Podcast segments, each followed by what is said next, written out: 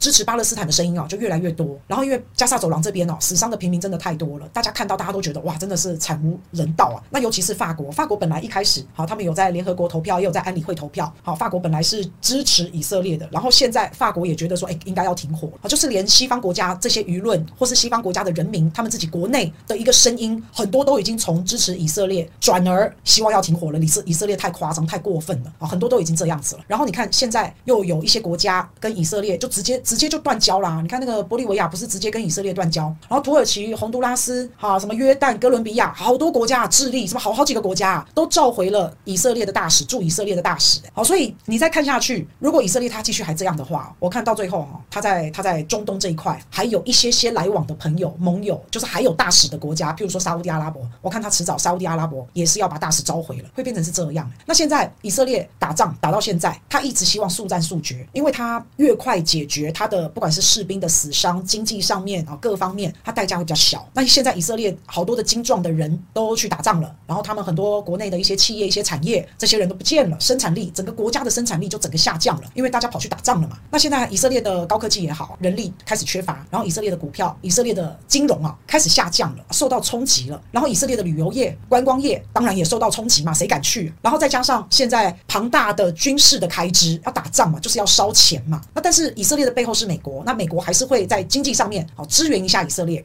可是美国现在支援到现在，美国现在总统的压力非常的大，因为现在美国人民，你看上一周周末的时候，美国人到处在示威抗议游行，支持巴勒斯坦，反对以色列，反战，所以拜登的支持度也跌到了史无前例的低耶。那拜登他二零二四他还想选总统嘛？所以这样子这么巨大的舆论的压力，这样子一直这样子袭来，全世界都在骂以色列，然后你要美国站出来说我挺以色列，你觉得他要怎么挺？他没办法嘛。所以拜登民调节节挫败，一直往下掉，然后以色列总理的民调也往下掉，啊、现在美国的立场。也悄悄改变了。美国本来是没有要叫以色列停火哦，他觉得以色列就打啊，啊你找到一个理由嘛，啊，你是要为了保护自己嘛，你是为了要自卫嘛，毕竟是哈马斯先发射五千枚炮弹，所以以色列你是要自卫，所以打。他本来是这样讲，但是现在美国也觉得，哎，好像应该要暂时停火了。那因为十一月六号，你看今天九号，十一月六六号，大概就两三天前，拜登跟以色列总理纳坦雅胡通了电话，他们两个人呢就在电话里面讨论啊，什么交换人质啊，停火啊，有的没的。那在拜登打电话跟纳坦雅胡通电话之前，美国的国务卿布林肯是亲自去见了以色列的总理纳坦雅胡，然后布林肯去找纳坦雅胡干嘛？也是要跟他讲说啊，先暂停吧，先停火吧。那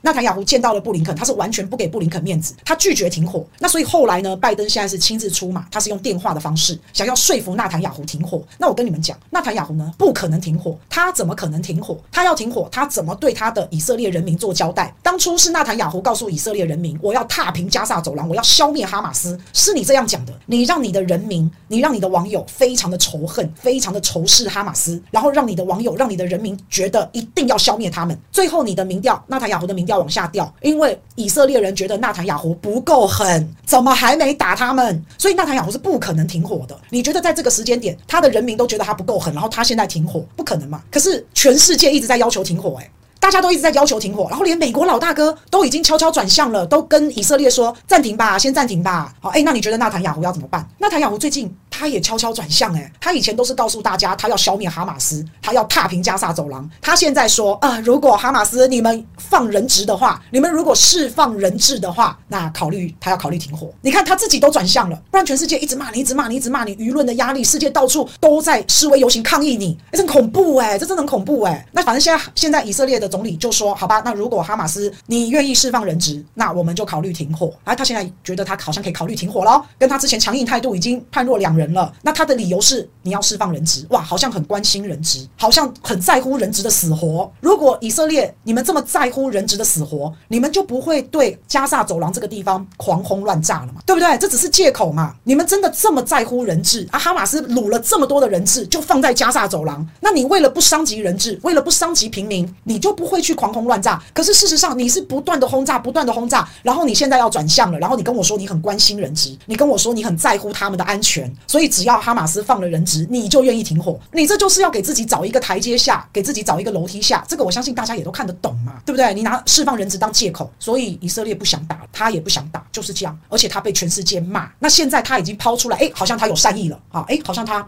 好，愿意停火，只要你释放人质，诶，你看到他好像有善意了。他这个叫以拖待变啊。我在看他现在应该会全速进攻，因为以色列已经时间有限了。我猜他最最近哦，我猜他最近他会加大力度的对加萨走廊这边狂轰乱炸，他不会顾及平民，他不会顾及人质，他会变本加厉，因为他要造成既定事实，以色列就是要占领加萨走廊，他就是要占领人家的土地，因为现在他投袭下去了，他不可能发动，他不可能打到这样，然后徒功徒劳无功，无功而返，不可能。纳坦雅胡他身为一个领导者，他一定要拿到一些东西，你这个这个战争打下去，你一定要赢嘛，那不然他会被推翻的。那他要的就是占领加萨走廊，他他们就是爱并吞人家土地，就是这样。那我没有办法占领整个加萨走廊也没关系，那我至少占领一部分也好，我只要有占领，我就可以跟以色列人说我们赢了，我们占领了别的土地，我们赢了，就这样。那大家一样一定会很纳闷啊，那为什么他们还要去打医院啊，打一些平民的庇护所啊，打一些避难所啊？为什么要这样子去打难民啊，打贫民窟啊？为什么要这样子？因为以色列要让所有加萨走廊的人知道，你们不要以为躲到医院就没事喽，你们不要以为你们在这边很安全哦，整个加萨走廊的北部没有一个地方是安全的，所以你们赶快离开哈。简单说啦，以色列就是管你的，我就全部都炸，我就是要让你们加萨走廊北部的这一些人全部净空，叫你们赶快离开，你们跑到南边去。去，我管你跑到哪里，反正加萨走廊北部就不安全，我这一块我就吃定了，我就是要你们在这边的人，你们就快点走，不然我到时候军事军事进来，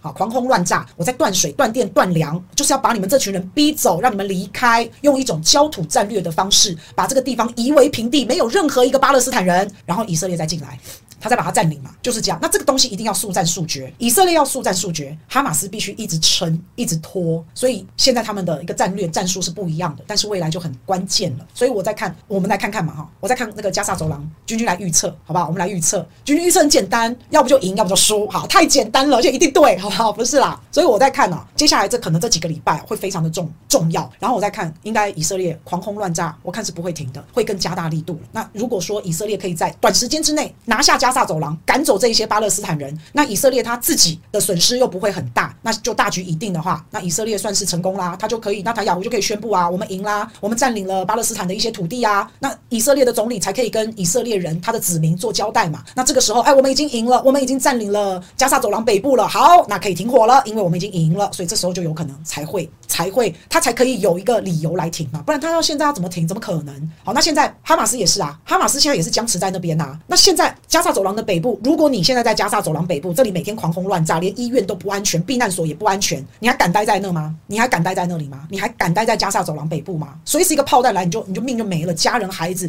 全部灰飞烟灭，你不可能待嘛？那为什么现在还有人待在加萨走廊北部？为什么现在还有人不走？为什么？我觉得现在还留在加萨走廊北部的人呢、他们已经置个人死生于度外了，他们就是要跟加萨走廊，就是要跟这块土地共存亡。我认为他们已经有这样子的一个决心了啦。那再来这些还留守在加萨走廊北部的这些人，那他们的物资就很重要咯。哈马斯可能也还在留守，还有一些平民，还有一些愿意跟这块土地奋战到底的人，他们这群人还留在这，那他们的吃啊、喝啊、水啊、电啊，他们生存的一些物资，那就变成很重要。如果说这些人全部都离开的话，那哈马斯就输了，哈马斯就没了嘛，全部人都不见了，没了就没了嘛。所以一定要有人留在那，那有自愿的，有哈马斯，那物资可能就从哈马斯挖的那个地道，哈马斯不是在加萨走廊，加萨走廊不是他们挖了。上千条的地道，他们可能就从地道会一直不断的补给啊、运送啊一些食物、粮食、生活必需品，然后还有一群人会愿意留在自己的土地、自己的家园上，就还是会有。那他们的物资、他们的补给必须要很顺畅，不然这些人